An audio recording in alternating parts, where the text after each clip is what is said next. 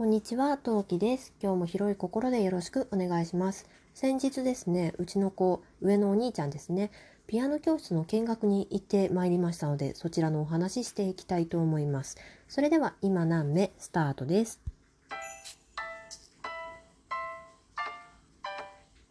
何目？この番組は戦闘不能日常系ママトーカーのトウキが日々奮闘しながらお送りいたします。というわけで皆さん、こんにちは、トウキです。えー子供が寝ている下の子が寝ている脇で話しておりますので少々小声でお送りいたしたいと思います。ね、雨もすごいので雨の音もバッチリ入っていると思いますがよろしくお願いします。さて事の発端は先月の終わり頃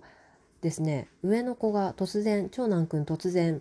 「僕ピアノやってみたい」って言い出して「え？みたいなびっくりしたんですよ。いやーパパも私もまあパパは音楽を聴くの好きだけど私は別に音楽全然ねあの無縁でここまで生きてきちゃったしで周りにピアノ弾いてるなんて強いて言えば先生だけだしなぜに突然と思ったんだけどまあ子供の子供のねやりたいことは尊重してあげたいなって思ったのと基本的に習い事というものがねあまり好きではない長男くん的にはその何かを習いたいっていうことがねすごく珍しかったので「ああいいよいいよ」っていうふうにね、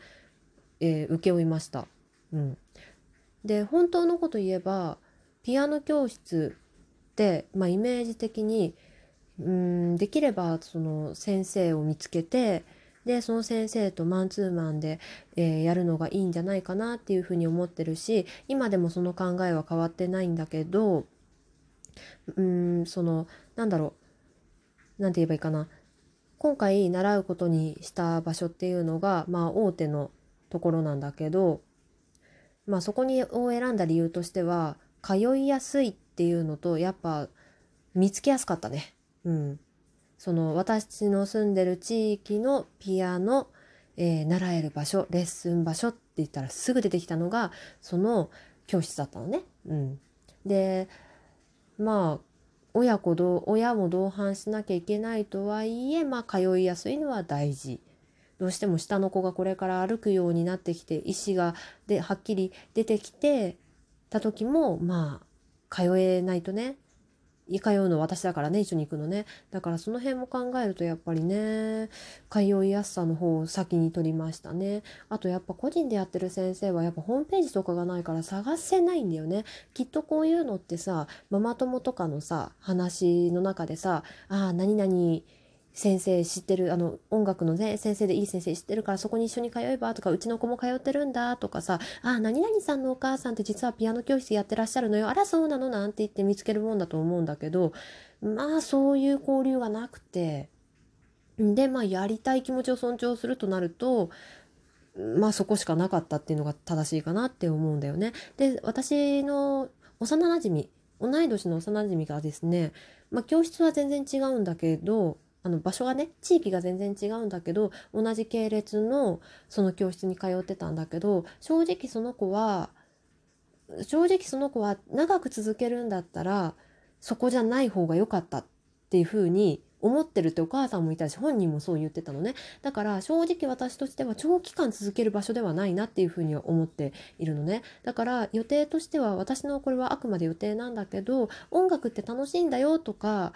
うちの長男くんドブ器用なのねっていうのも左利きなのよ。で左利きのことを私がうまく教えられないとか、まあ、本人がさあのやっぱどうしてもさお箸にしろペンにしろ持ちやすい使いやすい持ち方をしちゃうからいまだにねそれが慣れなかったりなんだりかんだりしてでまああんまり手先はねもう一回言うけどドブ器用なのよ。だから、まあ、その辺のね指先を使う訓練としても耳の訓練としても音楽が楽しいっていう心の訓練としてもいいんじゃないかなちょうどいいんじゃないかなっていうのを考えて今回その大手の、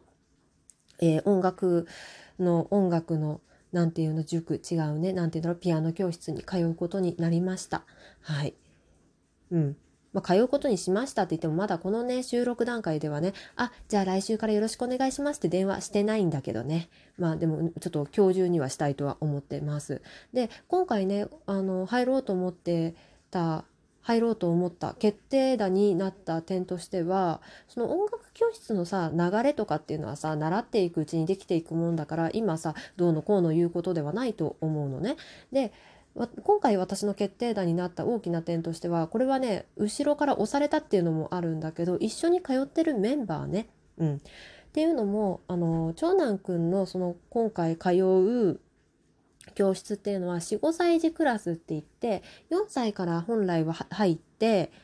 えー、2年でそのカリキュラムを完結させるクラスなのね。だけどうちの子は、えー、1年と1ヶ月遅くそのクラスに入ることになるんだけど本来そういう入り方をする子っていうのは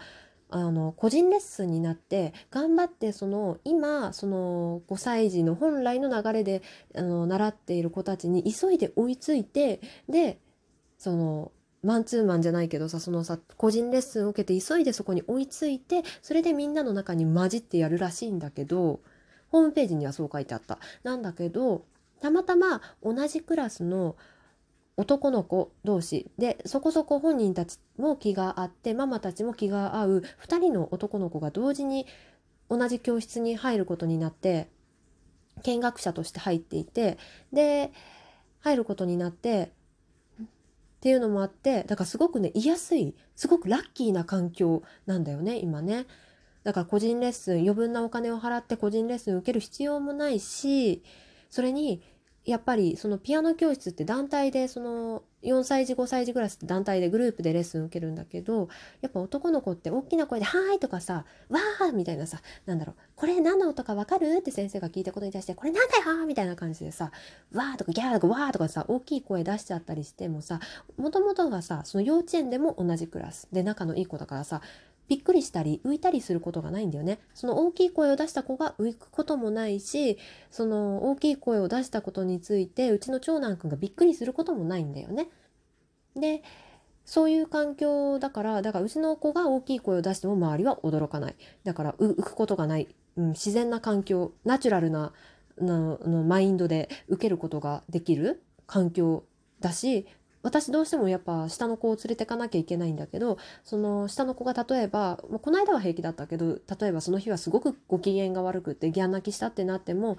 なんか一緒にいるのがその仲のいい人人たちママ友だから「あ大丈夫だよ気にしなくていいよ」ってそこまで私がものすごくもうガンへこみすることもおそらくない環境なんだよね。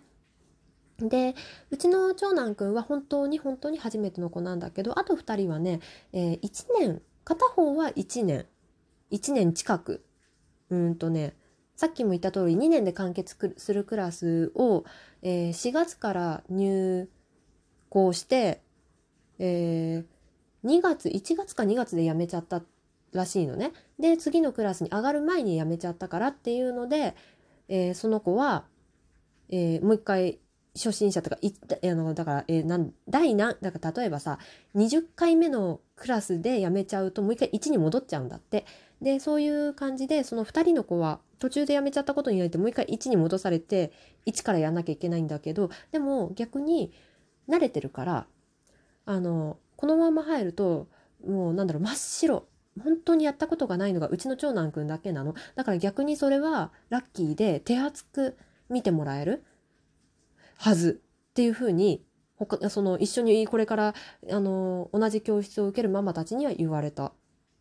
うん、うちの子たちはむしろ一度はやってることだから感覚として残ってるから多分長男くんだったら長男くん手厚く見てもらえると思うよってふうに言われたのね。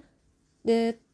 体験でやっぱり少しその楽器を触るんだけどまあ見た感じだとやっぱそのお母さんたちが言ってる通りだなとも思った。で手厚く見てもらえるしかつあのなんだろう慣れ親しんだお母さんたち私からしても慣れ親んでる子供にしても慣れ親んでる環境で楽しくやれそうだなお金払う価値あるなと思って、まあ、ちょっと高いのが難点なんだよね本当に正直高い。けど、まあ、これは私が音楽をやってないから高いと思っているのか一般的にこの値段でもどの教室見ても大体これくらいのねこれよりかはもう23000円くらい安いかなってとこの方が多かったんだけどまあまあ週1回そのいろんなものを育ててもらうお金としてはそんなに高くないかなっていうふうに思える状況になったので今回習わせてみようかなっていう運びに今なってます。かつねその新しく作ってくれたクラスっていうのが、えー、3人以上だったら開校しますって言われたクラスでうちの子が入れば開校しますって状況なのね今。だからうちの子が入らないとなると結構めんどくさそうなのね。うん。なんかその残り2人を別の曜日にする別の曜日に入ってもらわなきゃいけなくなるみたいな状況でうちの子が今キーポイントキーパーソンになっちゃっているのでちょっと今わーはわはわはわってまあそんな状況でもあるんだけどだから逆に言うとやめられなさそうでもあるよね。まあ、やめることを考えるのもね、しょっぱなからやめることを考えるのもどうかとは思うんだけど、うん。というわけでね、そんな感じでうちの子ピアノ教室始めるらしいです。今現在英語教室も行ってるんだけど幼稚園の、まあ、この英語教室を始めた理由っていうのはまあ鉛筆を持つ練習あと小学校に入る前から授業というか、まあ、座って物を書いたりする練習をしてほしいなっていうのとあとお迎えがね1時間遅くなるんだなっていうのが魅力で入れました。はい。親の英語ですね。はい。なのでうちの息子は英語とピアノの なんかこれだけ言うとすごいお坊ちゃまみたいだけど決してそんなことはないんだけどあのをあの幼稚園では習うみたいですね。といったことで今後に期待していきたいと思います。何か動きがありましたらまた収録で残していきたいと思います。というわけで聞いてくださった皆さんありがとうございます。えー、今後が気になる方、よければフォローの方よろしくお願いします。リアクションボタンはラジオトークでお聞きの皆様は連打が可能な仕様となっておりますので連打していただけますと嬉しいです。はい、改めまして聞いてくださってありがとうございました。次回配信でまたお会いしましょう。またね。何名？